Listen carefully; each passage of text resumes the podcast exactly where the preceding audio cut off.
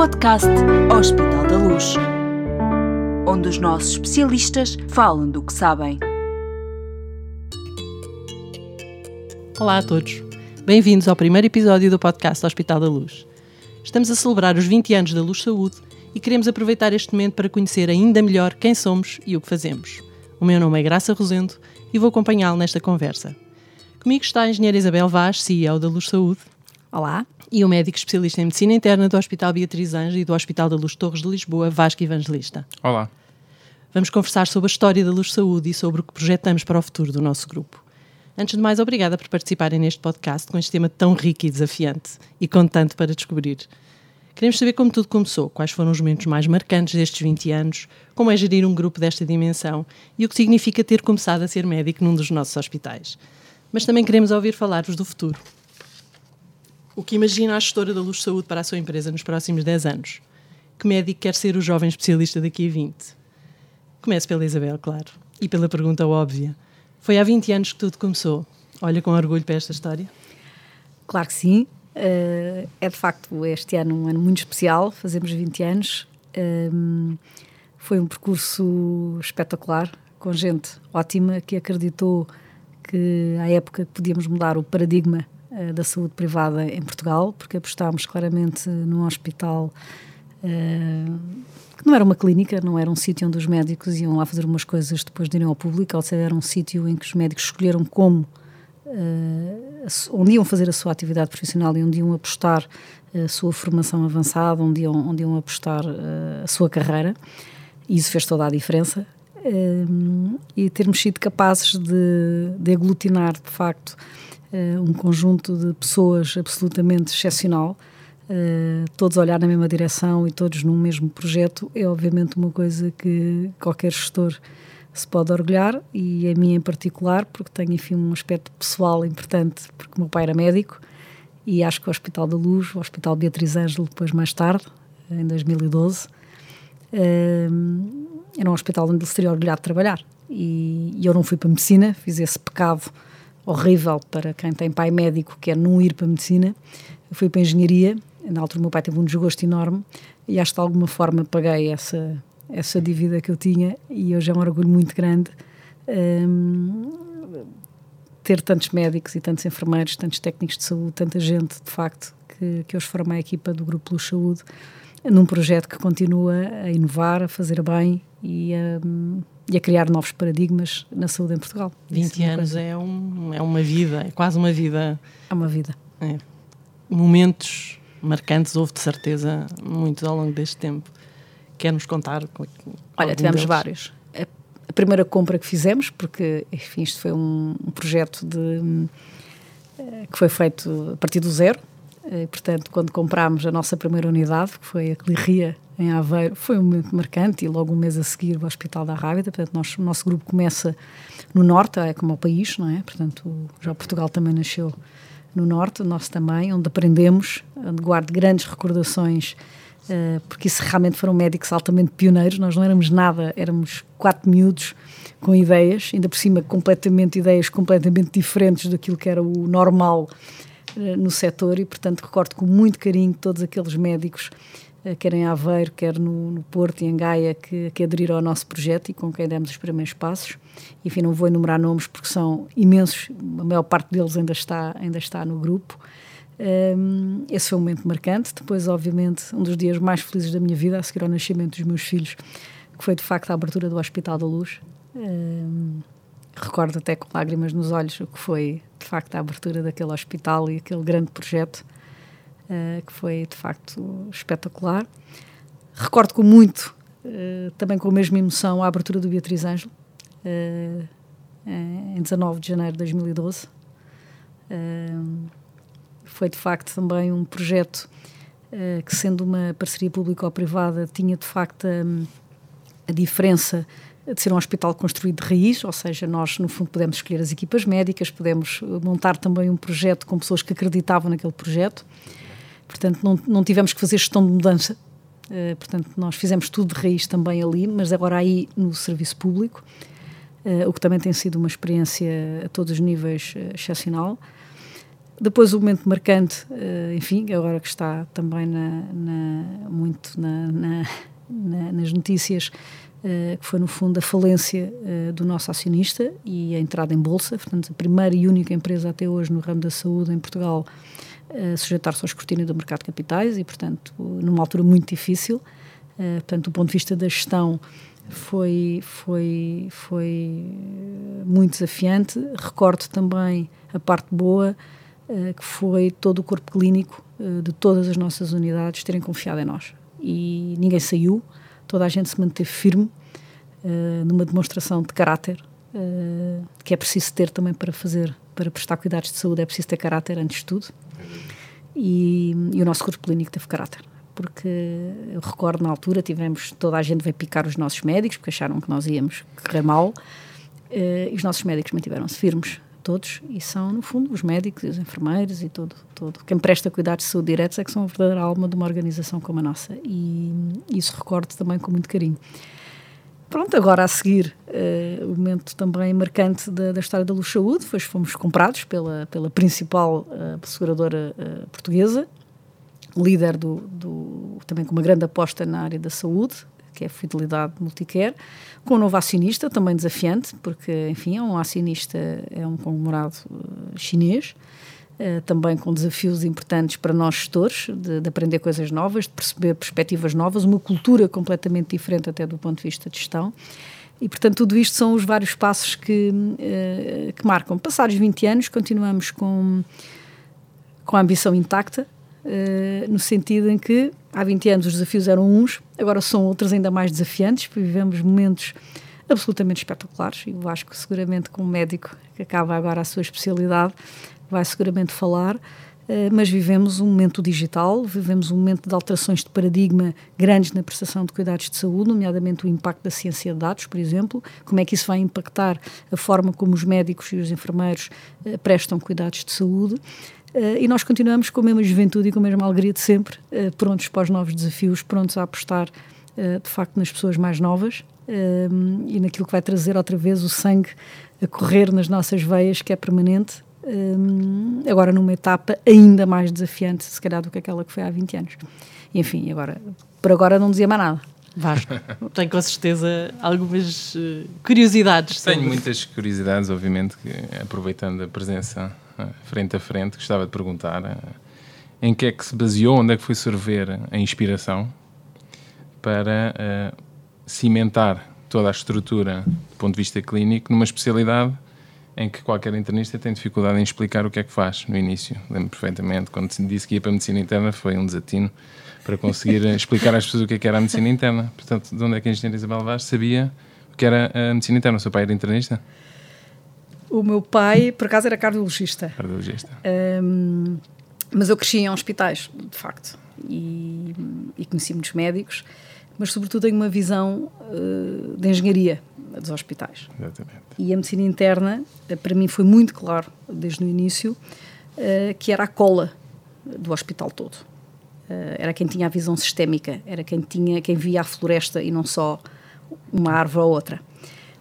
e isto é uma visão muito comum na, na, engenharia, na gestão, e portanto nós quando olhamos de forma desapaixonada, porque a grande vantagem que a nossa equipa teve é que não vinha do setor da saúde e portanto não tinha preconceitos, e olhámos como gestores, olhámos como engenheiros, olhámos com uma perspectiva de fora. E a medicina interna para nós era muito óbvio, porque, porque a medicina interna justamente tem visão sistémica de todo o sistema uhum. e é a cola de todas as outras especialidades. E, portanto, para nós foi muito importante encontrar eh, logo no início, uh, de facto, um, uma equipa de medicina interna, e, e tivemos isso com o Dr. João Sá, uh, que tinha esta visão, e não João Sá, depois no Beatriz Ângelo, com, com, com, também com o Dr. Pimenta da Graça, à época, e com o Dr., sobretudo com o Dr. José Araújo, que também tinha a mesma visão, uh, descomplexada da medicina interna, porque também havia muitos internistas uh, que tinham aquela visão muito fechada e que não somos criados dos outros médicos, uhum. porque também há quem tenha essa visão da medicina interna. eu tive a sorte de, de, sabendo isto, também ter internistas de grande superioridade intelectual, eh, de grande visão hospitalar e que percebiam e tinham ido para a medicina interna justamente por perceberem isto. Exatamente. Uh, uh, e, portanto, ajudaram-nos a fazer este modelo, primeiro no Hospital da Luz, Uh, e depois também havia muita crítica. Ah, fizeram isto na privada, mas no público não vai ser assim. E nós provámos, Replicar. replicámos, porque não há diferença entre a prática de medicina no público ou no privado. Uh, no final do dia é tratar doentes bem e, mudar e, e, e, construir os modelos de governance clínico corretamente para, no fundo, servir os doentes. E quando nós nos focamos nisso, uh, deixa de haver aqui um conjunto de, de, de confusão mental eh, que tivemos e realmente tivemos a sorte, tivemos líderes muito importantes na área da medicina interna que ajudaram de facto a criar as bases eh, as bases do, do, do, do hospital. E depois fomos aperfeiçoando o modelo, uh, a parte toda dos cuidados críticos, uh, incluindo cuidados intensivos e, e, e e, uh, e, os cuidados intermédios, uh, a parte toda basilar também de diagnóstico, ou seja, nós tínhamos muito claro que tínhamos que ter uma imagiologia de excelência, tínhamos muito claro que tínhamos que ter uma anatomia patológica de excelência, uh, portanto, isso também fez parte, digamos, das pedras basilares. também sabíamos que, que tínhamos, e no, no, caso da privada, que tínhamos que apostar na porta de entrada que era de facto a medicina, a medicina geral e familiar, ou seja, portanto, toda, toda a medicina de proximidade e, portanto, tivemos eh, a grande felicidade que tivemos foi encontrar as pessoas que acreditavam nisto também e que tinham inteligência para o fazer bem. Uh, isso foi um privilégio e continua a ser. Uh, e mesmo também depois no público, onde toda a gente dizia que não era possível, claro que também foi possível. Claro. E é uma das coisas que a gente hoje mais se orgulha no Hospital Beatriz Ando, é justamente a medicina interna é, é, engraçado ouvir estas palavras porque na realidade podia ser eu a, a dizer exatamente aquilo que me motivou a decidir fazer a minha formação específica no Beatriz Ângelo. Foi exatamente esse modelo de governação clínica disruptivo, uh, comparando com outras unidades do, do, do, Serviço Nacional de Saúde. Obviamente tinha conhecimento daquilo que era a realidade já no Hospital da Luz, mas não o conhecia em concreto. E eu penso que para um internista moderno, vamos dizer assim, é exatamente isso que acaba por nos atrair e seguramente é a justificação por quais todos os seus médicos, internistas do Hospital da Luz e do Hospital Beatriz Ângelo abraçaram estes projetos. De que forma é que isto foi uh, aceite pelas outras especialidades, nomeadamente por outras especialidades médicas, por um gastroenterologista, por um nefrologista? Como é que foi convencê-los de que se calhar o doente fazia sentido estar com um internista responsável e eles numa posição de consultoria, ou vice-versa, ou que não seria sempre igual dia para dia? Como é que isso foi? Vasco, esse é a parte divertida e porque é que é tão giro estar nesta empresa. Uh, e se quiseres, a tua pergunta reflete o maior desafio clínico que existe de liderança clínica e de governance clínico. Foi, de facto, uh, convencer uh, as especialidades a uma medicina de equipa. Certo. e uma medicina de equipa que, obviamente, era muito coordenada por quem tinha a visão global e sistémica do doente.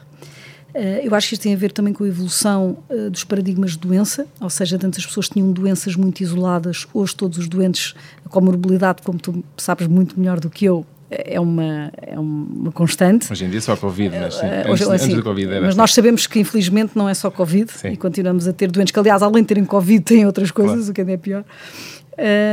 Um, e isto foi, qual é que foi a felicidade que nós tivemos em ambos os hospitais onde isto onde isto foi feito e depois também no resto da rede, um, é que nós, os médicos que vieram para cá, era nisto em que acreditavam. Um, isto implica muita inteligência de ambas as partes. Por um lado, da medicina interna, de perceber que tem que trabalhar em equipa com os outros, ou seja, não serem complexados. Uh, não, não, sou criado deste ou criado daquele, aqueles não é o meu doente ou é o, ou é o nosso doente. É o hospital. É o nosso doente. Uh, aí, se quiseres, até foi mais extraordinário termos conseguido fazer isto na privada do que no público, porque na privada os médicos têm mais a noção do meu doente e têm que passar do meu doente para o nosso doente e um conjunto de saberes que no final do dia é melhor para o doente. Portanto, isto implica efetivamente aquilo, fala-se muito, como tu sabes, da, uh, da medicina centrada no doente. A medicina centrada no doente é isto é um governance clínico efetivamente as pessoas se juntam multidisciplinarmente para decidirem aquilo que é melhor para aquele doente, tirando os nossos egos. E, portanto, são perfis especiais. Uh, são perfis de pessoas que, que, têm que entender isto. Eu lembro-me que houve pessoas no Beatriz Ângelo, e eu tive o privilégio de, de, de, de entrevistar todas as pessoas uh, que entraram, uh, e houve alguns diretores de serviço que estavam a ser convidados para diretores de serviço que não vieram. E não vieram porque não percebiam este modelo nem queriam este modelo. A pergunta era sempre quantas camas é que eu vou ter? Certo. E eu respondia sempre: o senhor nenhuma, o Hospital 418. Uh, e houve pessoas que não entenderam isto. E, portanto, qual é que foi a vantagem que tivemos? Não entenderam isto, não entraram. Portanto, só entraram aqueles que acreditavam neste modelo e que realmente percebem uh, a vantagem uh, deste, deste, deste modelo. E, portanto, esse é o desafio. continua a ser o desafio, porque de vez em quando há uns que se, se enervam, como eu costumo dizer. Inclusive, repara, Vasco, que isto não é só um tema interno, repara que há muitas especialidades. Eu lembro que tivemos alguma dificuldade em alguns casos de ter idoneidade formativa, porque os próprios colégios de algumas especialidades não percebiam isto. Então, mas onde é que estão as camas da especialidade? Exatamente. Não estão, claro. não há camas da especialidade. As camas são dos doentes. Portanto, não, e isto, ainda hoje, passado estes anos todos, ainda há alguns colégios que, têm, que tinham dificuldade em perceber isto, agora penso que menos, mas ainda continua a haver essa pergunta.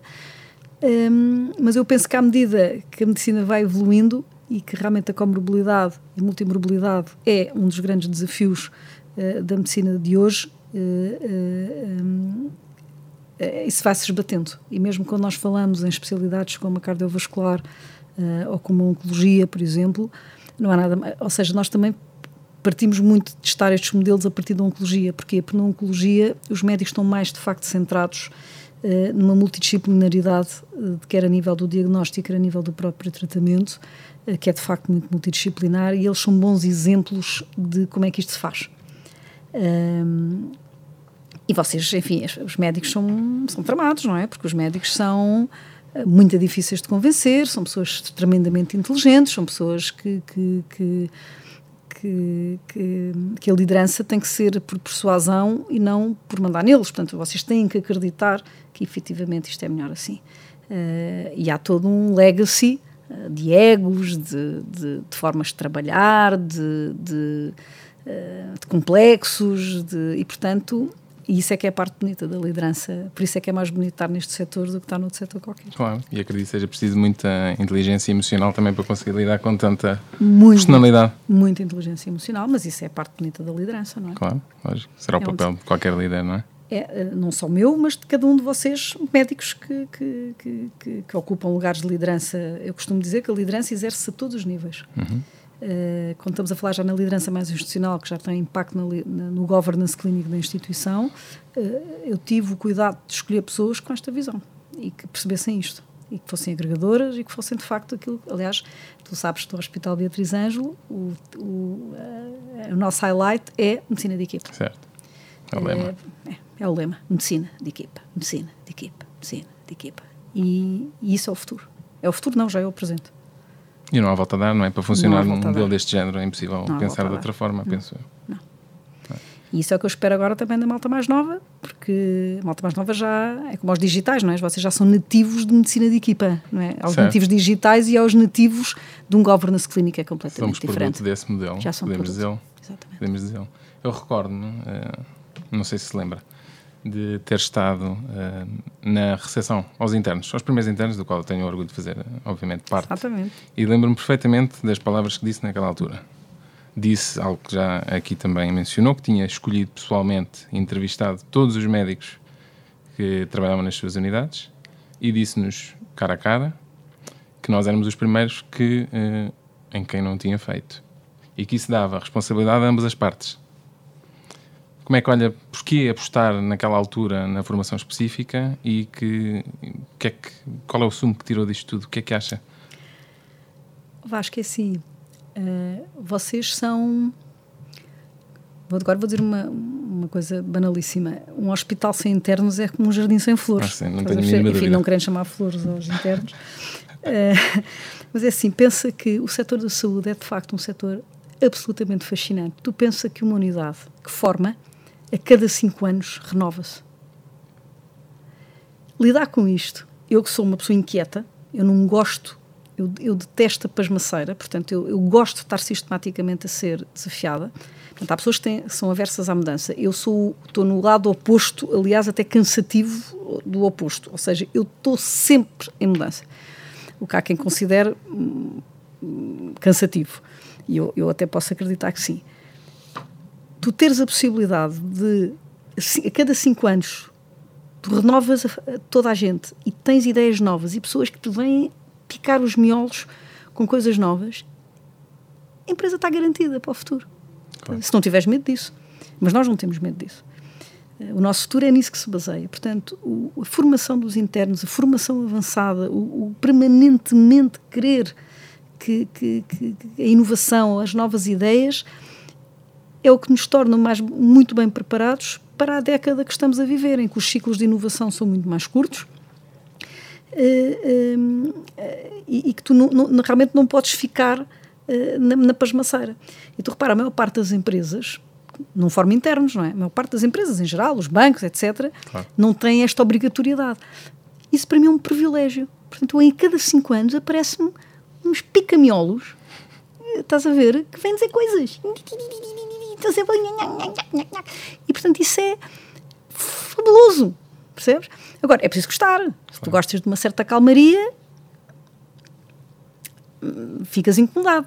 Eu, como gosto desta, deste, disto assim, eh, para mim é bom. E, e, o que eu acho é que hoje a maior parte das para nós a tarefa é mais fácil, a inovação e o, e o momento que vivemos hoje, o momento mundial, não, não estou a falar do Covid, estou a falar da evolução tecnológica permanente que, que, que estamos a viver e que já está, acho que o Covid até veio acelerar algumas coisas. Nós temos a tarefa facilitada por causa disto, porque, porque estamos sempre a renovar, uh, estamos sempre a ter pessoas que nos estão a, a picar os miolos e, portanto, isso é, é, é fantástico. Quem dera a toda a gente, eu costumo dizer aos meus amigos que estão na banca, que estão nos seguros, que estão nas telecomunicações, é para vocês não sabem a sorte que não têm eh, por não terem que ter internos. Eh, porque, porque não têm. só têm pela não só têm pela rotação normal dos ativos, claro, não é? Claro. Uh, e portanto isto é ótimo. Eu, eu, eu, continuo a achar que este é o melhor setor do mundo para se trabalhar depois de 20 anos. tem esta, tem esta característica própria, não é? De, é. O saber tem que ser transmitido a, a mais Exatamente. alguém. Foi assim que nós aprendemos e é assim que uh, inerentemente teremos que fazer também. É só assim que conseguimos garantir que no futuro, quando nós precisarmos. Vamos ter alguém que também. Eu acho que repara, imagina que a gente faz uma asneira. Daqui a 5 anos podemos corrigir a asneira. Exatamente. Porque temos a frota renovada. Claro. Claro. Estás a ver? Portanto, uh, ter internos é absolutamente fundamental. É um dos melhores investimentos que a gente faz. E a aposta parece ter sido ganha de parte a parte, não é? Porque completamente. Por, não sei números em concreto, mas se calhar 90% dos internos que formou estão neste momento, então, continuam a trabalhar. Connosco, mas, mesmo, mas oh Vasco, sabes uma coisa? Mesmo quando não trabalham connosco, são uh, pequenas. Uh, é, teres é uma das coisas que eu me orgulho cada vez mais, é quando as outras pessoas já vêm buscar pessoas a nós. Vêm buscar pessoas a nós é porque quando os outros hospitais, nós temos a olhar sempre as coisas, copo meio cheio ou copo meio vazio. O copo meio vazio é vier-me roubar pessoas. O copo meio cheio é que eu tenho células daquilo que é o grupo Luz Saúde e daquilo na medicina em que nós acreditamos, que estão já espalhadas em muitos outros hospitais. E são sementinhas do nosso pensamento, são sementinhas daquilo que é o grupo Luz Saúde, e é isso que me faz pensar e ter orgulho, passados estes 20 anos, que nós mudámos a vida dos nossos doentes, daqueles que tivemos sucesso em tratar e que confiaram em nós a sua saúde, mas também temos sucesso na mudança do paradigma que nós acreditamos que deve ser o sistema de saúde. Uh, não, é só, não é só trabalhando no público, concretamente dito, que, que, que, se muda que se muda o país. Cada um de nós, nas nossas funções, em cada um dos nossos hospitais, no nosso caso, nós mudamos o mundo. E, portanto, eu mudo muito o mundo quando tenho já internos formados por nós, com a nossa cultura e que hoje estão noutros hospitais e que estão, de alguma forma, a influenciar, porque todos vocês são líderes.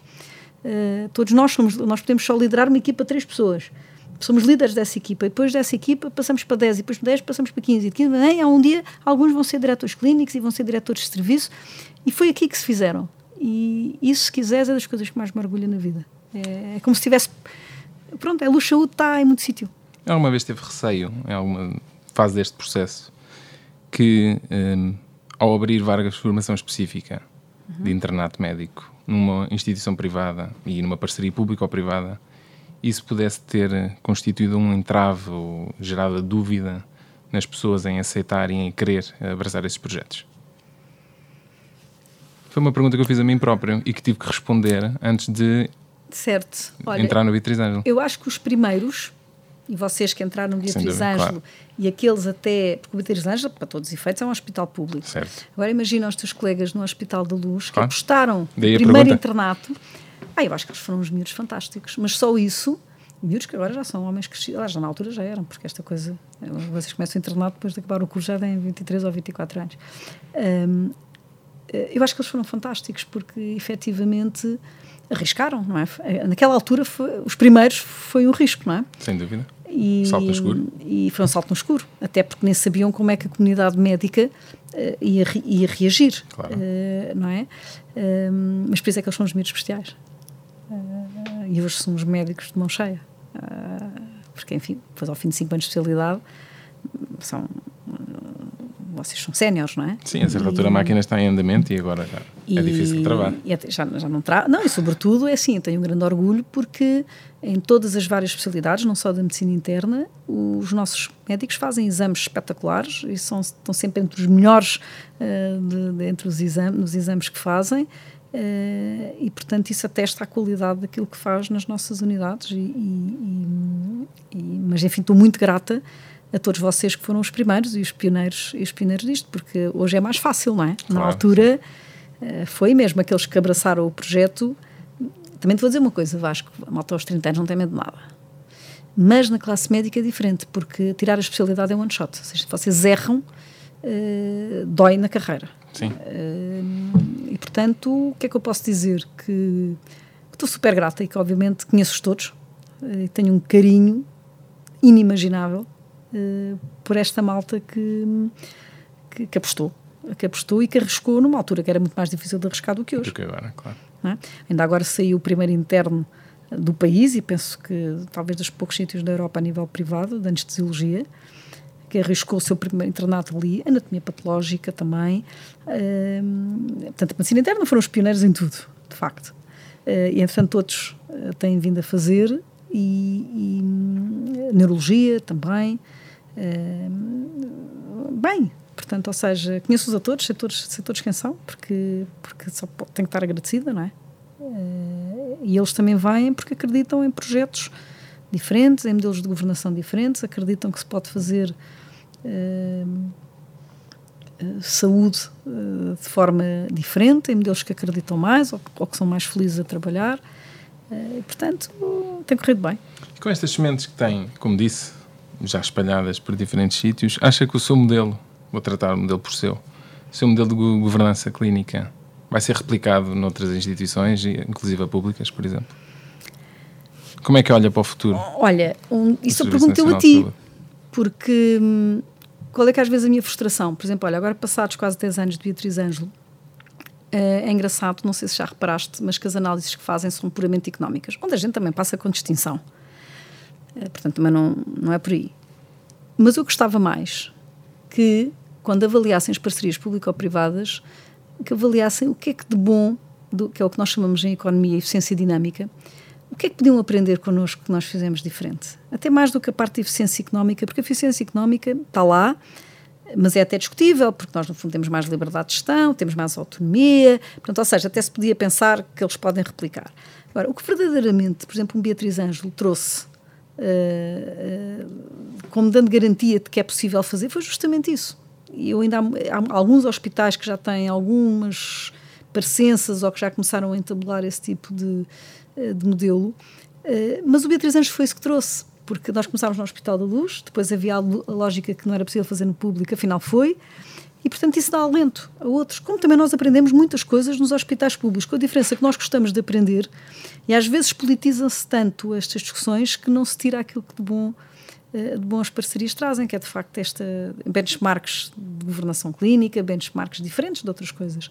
Portanto, a frustração que eu tenho é eh, que isso não é completamente claro eh, na sociedade portuguesa, mas penso que é claro na comunidade médica, que também é que me interessa. Ou seja, a gente hoje vai aos congressos de medicina interna, vai, vai, vai à, à comunidade médica, que é aquela que me verdadeiramente importa perceber a opinião.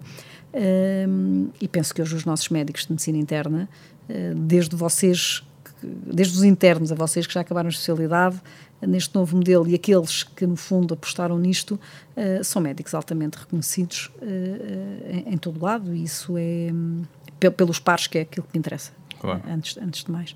Mas é uma frustração que eu tenho. Uma frustração que Sendo eu tenho, que esse dogma é na opinião pública e política, talvez, ainda não. Estes oito anos não, não conseguiram destruir. Não, eu acho que eles não, não, dá uma sensação que não aprenderam nada, não é? Portanto, ou seja, não, não, não viram a grande vantagem que, de facto, modelos diferentes de, de, de trabalhar podem trazer ao sistema de saúde. Ou seja, estão muito enquistados um, ehm, no one size fits all. Uh, nem estou a dizer que o nosso modelo fosse, seja a panaceia para todos, não é? Claro. Mas são experiências que valem a pena ser olhadas e, são, e é isso que verdadeiramente são, o valor das parcerias, é, é trazer novos modelos de governação, novas formas diferentes de, de, incentivos, formas diferentes de organizar os cuidados clínicos, enfim. Uh, e todas as parcerias, não só as nossas, trouxeram uh, âmbitos diferentes e, e, lógicas diferentes, e dá a sensação que, que, que, a discussão depois no final só se resume a números, que, by the way, também são muito bons. Uh, mas não, não se tirou essa riqueza e eu acho que isso é é quase um desrespeito pelos profissionais que, que, que, apostaram de facto dali. Para vocês, aquilo é um hospital público, é gerido por nós, portanto, para vocês a vantagem que tem é que, pronto, obviamente há uma, uma gestão muito mais aberta, muito mais de porta aberta, quer dizer, uh, daquilo, enfim, que em média eu conheço que, que é no sistema público, uh, mas sobretudo o que tinha que haver era o respeito por uns profissionais que, uh, que fizeram daquilo um grande hospital de raiz, com modelos diferentes, fazendo outros paradigmas, naquilo que tanta gente fala, que é a medicina centrada no doente, eh, e vocês fizeram. Eh, e continuam a fazer todos os dias. E, e isso deve ser reconhecido. É porque acredito, é o último, o ponto fundamental de qualquer modelo de governança clínica, seja qual, ele qual for, será assegurar que as equipas têm a capacidade de prestar os melhores cuidados possíveis aos doentes, não é? Esse Exatamente. É é.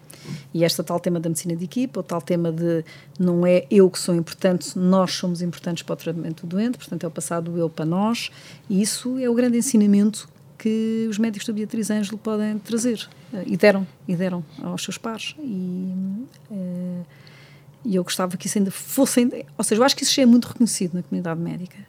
Eh, mas se calhar se perguntares à opinião pública, eles não fazem ideia. Acredito. E, e vocês mereciam que eles fizessem ideia. Tem vocês têm o reconhecimento da população de, de, de Louros e de Odivelas, ou seja, a população, aqueles 300 mil almas pelos quais Sim, nós somos responsáveis. Eu acho que eles sabem isso. Mas. Hum, uh, enfim, mas é todo este ambiente também político que se vive e tudo.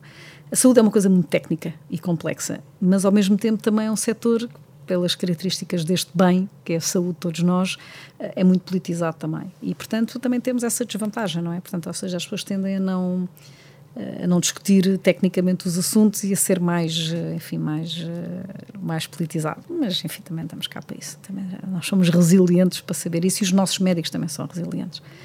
Vasco, e... eu peço desculpa. Sim. Gostava de, de, de, de, apanhar a deixa da Isabel e ela disse: Eu é que devolvo-lhe uh, devolvo a pergunta e por isso gostava de perceber, uh, e gostávamos todos de perceber, o que é que, para si, Vasco, jovem especialista, este modelo de governação clínica significa, porque é que fez essa aposta e, e portanto, perceber aqui do seu lado o que é que o levou a, a fazer este, este a, percurso. A tomar esta opção. Tomar esta Não sei opção. se vou conseguir explicar de forma muito mais clara do que fez a engenheira Isabel.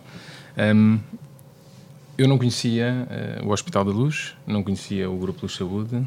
Toda a minha formação, obviamente, académica foi em hospitais públicos, até porque o Hospital Beatriz Ângelo iniciou a atividade em 2012, quando eu estava a começar a minha formação enquanto interno de ano comum, num hospital público. E, portanto, a realidade que eu conhecia era aquela. Um, a partir do momento em que consegui perceber que haveria, se calhar, outra forma de funcionar na medicina interna, aquela que eu sempre soube que iria ser a minha especialidade, prestei atenção e procurei saber mais e fui visitar e tentei perceber que forma é que era isto de não haver um serviço. Como é que não há um serviço de medicina? Todos os hospitais que eu conheço têm um serviço e eu sei onde é que vou, sei onde é que vir. Eu hoje em dia não consigo explicar onde é que eu trabalho. Eu trabalho no piso 3, no piso 4, no 2, onde houver um doente que necessite do internista. Provavelmente será no hospital todo, exceto a pediatria. E isso é extremamente aliciante para um, um internista, nomeadamente um internista em formação, que quer, obviamente, não ter barreiras, quer poder ter toda a capacidade de ver o maior número de patologias possível para ganhar experiência clínica, para ganhar confiança e para, ao fim do dia, tratar o melhor possível os doentes que irá encontrar no futuro. Uh, conseguir encontrar um hospital que uh, não tem barreiras físicas, que liberta, que promove, exatamente por não existir uh, as diferentes quintinhas das diferentes especialidades, um diálogo permanente, às vezes difícil, entre, entre médicos e entre diferentes especialidades, é uma experiência enriquecedora e continua a ser todos os dias. Ó oh Vasco, e como é que tu fazes, por exemplo, fazendo a pergunta que tu me fizeste a mim, eh, como é que tu fazes para hum, com as outras especialidades? Ou seja, quando eles estão uh, mais renitentes em, em, ouvir a opinião ou estão só com uma versão só das suas, das suas como é que tu fazes? Que, sempre, que capacidades é que tu achas que tiveste de desenvolver para conseguir Sempre consigo eu testo telefones e vou falar pessoalmente. Acho que as pessoas entendem isso muito melhor cara a cara, até porque é mais difícil de controlar a linguagem, nomeadamente a linguagem não verbal. Essa é a primeira. Uh, mas obviamente isso é um trabalho que se vai fazendo. As pessoas vão. E, e enquanto internos. É curioso, porque enquanto primeiros internos do hospital tivemos essa experiência magnífica de ter especialistas, assistentes graduados de, de outras especialidades a conhecer-nos pelo nome. Isto é. Obviamente foi, foi extremamente gratificante. E vai-se ganhando essa confiança de parte a parte, não é? Portanto, nós sabemos perfeitamente com quem estamos a falar, eles sabem também. E, e é um trabalho que se vai fazendo com calma, não é? Água mole em pedra dura, tanto bate até que fura. E, portanto, logicamente, tendo sempre em, em, consideração que o único intuito não é passar trabalho para o outro, o intuito é tratar o melhor possível o doente. E, portanto, isto é de parte a parte. Muitas vezes, obviamente, um doente que está internado com ortopedia, se calhar precisa de um internista. É, mas o contrário também pode acontecer. E, portanto, nesse sentido, falando, discutindo, reunindo e chegando a consensos. Nem sempre são fáceis, mas é para isso que existem depois também, obviamente, as FIAs para mediar qualquer situação mais complexa, mas isso será assim em qualquer uh, outra realidade. Ali penso que seja uh, particularmente mais fácil do que noutros sítios, exatamente por haver este espírito e pelas pessoas que ali estão já sabem o que é que a casa gasta, já sabem como é, que, como é que nós funcionamos, já sabem qual é a cultura e, portanto, acho que não, não haverá muita margem de manobra para negar o modelo que, em que se acreditou. E eu acho que, em, termos do internato, o que, o que é que nós podíamos fazer para, no fundo, ajudar, ou seja, com este tipo de, de, de, algumas capacidades que vocês devem adquirir que não são puramente técnicas, mas que também são de inteligência emocional e de. Uhum. O, achas que nós podemos fazer alguma coisa complementar ao vosso internato que vos prepare um bocadinho para isto, uh, em termos de formação? É uma boa pergunta. Não, não tenho propriamente uma resposta para ela. Acho haverá seguramente um componente muito pessoal e eh, haverá necessariamente pessoas que têm maiores aptidões para conseguir eh, lidar com outros, lidar com situações de conflito. Com certeza, como qualquer outra área, também será passível de treino. Um, talvez, talvez fosse algo a conseguir eh, perceber de que forma maior integração, por exemplo, com a psicologia, não sei, psicologia de grupo. São, são temas interessantes nesta, nesta área da saúde se calhar faria sentido começarmos a, a, a, fomentar nos nossos internos mais novos. Mas relativamente à formação, e eu que tive essa experiência e agora estou do outro lado já enquanto orientador de formação, o tempo Exato. passa a correr. Um, já estás velho. Sim, exatamente, sim, sinto isso todos os dias. Mas será de, será de continuar claramente a aposta que, e aquilo que nos foi dado enquanto oportunidade, uh, de permitir que os nossos internos eh, não, não coloquem barreiras nem limites e consigam fazer aquilo que entenderem fazer do seu internato. O internato é uma experiência muito pessoal, apesar de no final se resumir quase a um currículo que acaba muitas vezes por ser semelhante entre A e B, mas acho que há pequeninos pormenores que depois se nota aí, sim, a, a personalidade de cada um. E, portanto, nesse sentido, permitir uh, aos internos uh, experimentar outras realidades, uh, no nosso caso em concreto, uh, foi sempre fomentado, inclusivamente estágios no estrangeiro, por exemplo, em unidades de referência, e não houve qualquer tipo de, de, de limitação ou dificuldade imposta pela própria instituição. Isso, não vou falar por outras realidades que obviamente também não conheço, mas não acredito que seja com, com tanta facilidade feito noutros locais. E portanto, esta é uma grande mais-valia e seguramente um dos principais motivos que tem atraído tanta gente nova para, para as unidades da luz saúde. Não é? Portanto, claramente uma aposta para continuar. Eu acho que daqui para a frente, como é que tu vês uh, um aperfeiçoamento deste modelo ou, ou, inovações a este modelo? O que é que nós podemos no futuro fazer diferente? Uma delas já começou, não é? O Centro Clínico Digital e, esta, e, e o Covid deu aqui um empurrão eh, extraordinário. Há uns tempos ria-me imenso eh, a pensar, a pensar nisto, porque o trabalho nas Torres de Lisboa, vou percebendo através das notícias da internet, etc., de coisas diferentes daquilo que me apercebo no, no HBA. E uma das coisas que comecei a perceber ainda antes do Covid era exatamente o avançar da teleconsulta e de que forma é que estava a ser montada a, a consulta por videoconferência.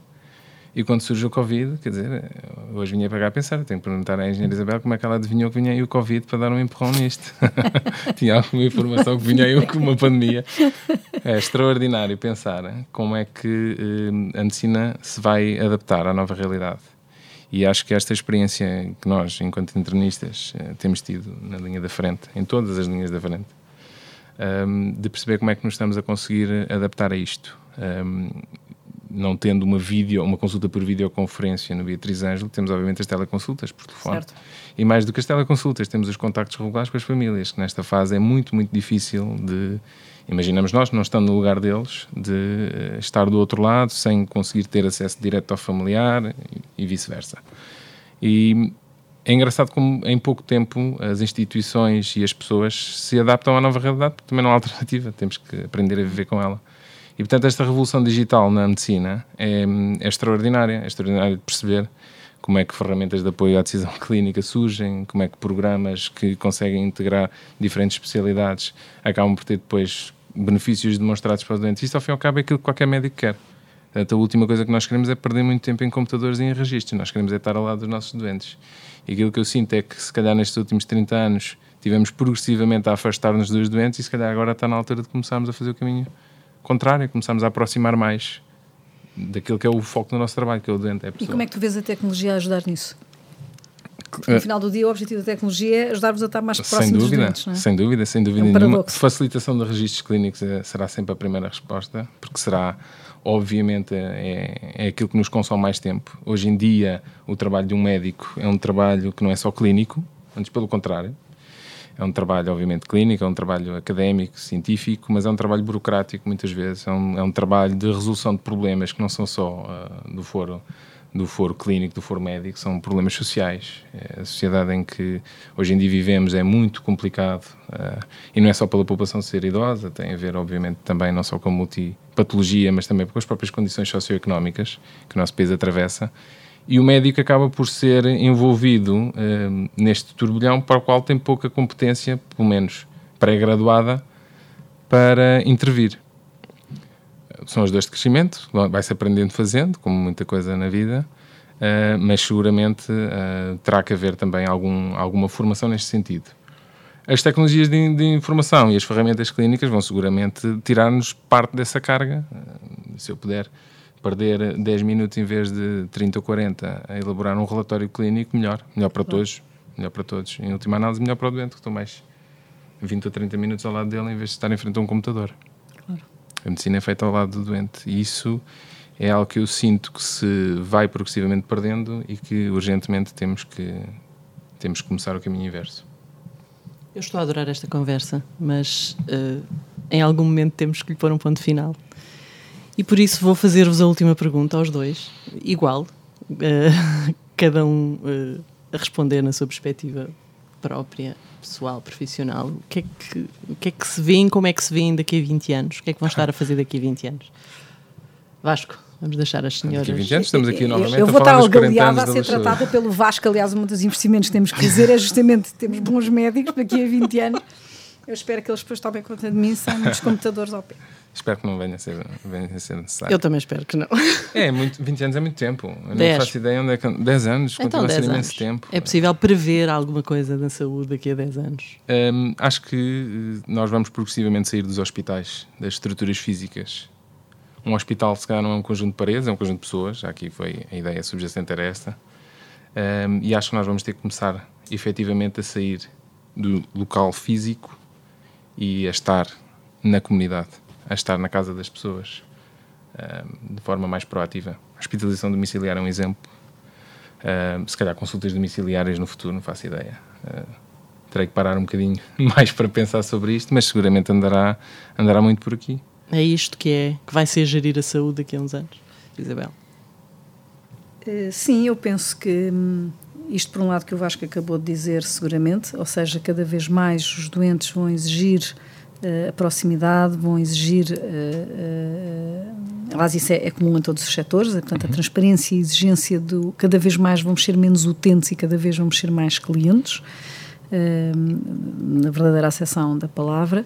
Acho que o Vasco não falou, mas eu acho que a tecnologia vai ser muito importante, não só naquilo que o Vasco referiu, que é a facilitação, de facto, permitir aos médicos terem mais tempo para estar. O Vasco disse uma coisa muito importante, que até escrevi aqui nos meus papelinhos: a medicina faz falar dos doentes, e portanto a tecnologia tem que servir para lhes permitir fazer isso, mas também hoje a ciência dados permite haver modelos preditivos de determinadas situações, por exemplo, nós estamos no século dos vírus e das, e das superbactérias, e, portanto, todo, tudo o que a tecnologia nos possa permitir eh, em termos de engenharia de dados, que os médicos saibam o mais depressa possível a probabilidade disso acontecer e poderem atuar o mais rapidamente possível, penso que vai ser uma das grandes uma das grandes vertentes tecnológicas, eh, ou vertentes da tecnologia que vão ajudar a medicina e ajudar os médicos a tratarem, porque vão prever aquilo que nós, a capacidade preditiva vai ser extraordinariamente importante para os médicos a todos, a todos os níveis.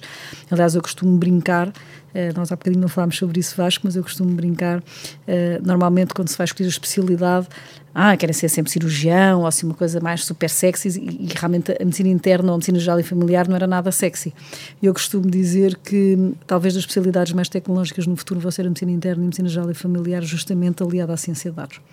Uh, dos modelos todos preditivos de, de, de, previsão de pandemias, de previsão de infecções, sepsis, por exemplo, Uh, hoje uma coisa que começou-se a falar, por acaso, esta semana das clepsialas, que nós, enfim, temos uma grande experiência de, de, é de lidar, portanto, as superbactérias, uh, e tudo, portanto, toda, toda essa parte tecnológica, seguramente a engenharia de dados vai impactar uh, de forma brutal a medicina, e daí eu também perguntar Uh, ter perguntado ao Vasco em termos de os internados vão ser seguramente coisas diferentes. Não só vão ter que ter capacitação de inteligência emocional uh, para lidar de facto com uma medicina que é diferente e uma medicina que é centrada no doente e que implica uh, toda esta liderança, digamos, de, de, de, dos médicos em torno de um doente e, portanto, saberem lidar com as outras especialidades, com os egos de cada um, porque, enfim, estamos a falar de médicos que entraram para a faculdade com médios de 18 ou de 20 ou que é, portanto, ou seja, são uns tipos dificílimos, uh, com os egos enormes, pior do que eles, só mesmo os engenheiros, é que têm egos maiores do que os dos médicos, são mesmo nós os engenheiros,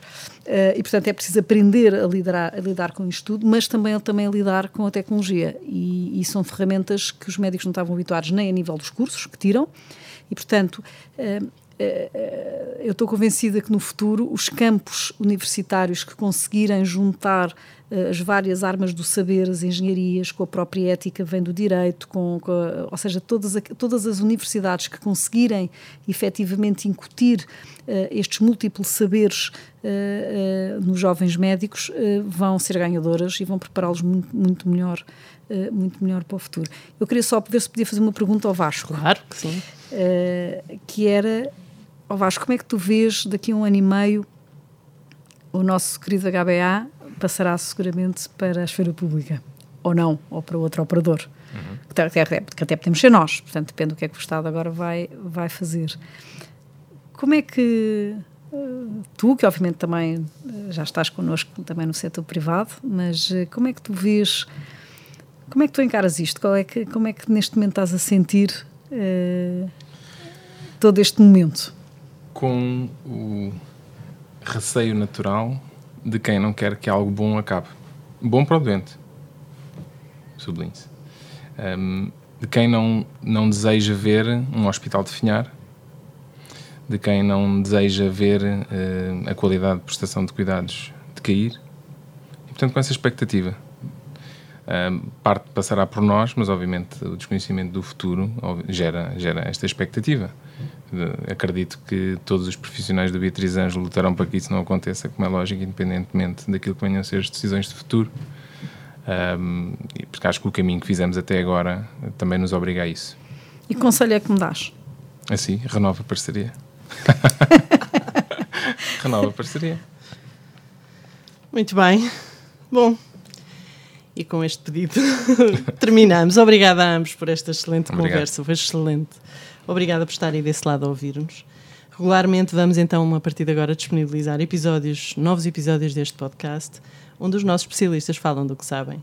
O podcast Hospital da Luz está disponível em todas as plataformas de streaming de áudio e também no YouTube. Subscreva e não perca nenhum episódio. Até breve!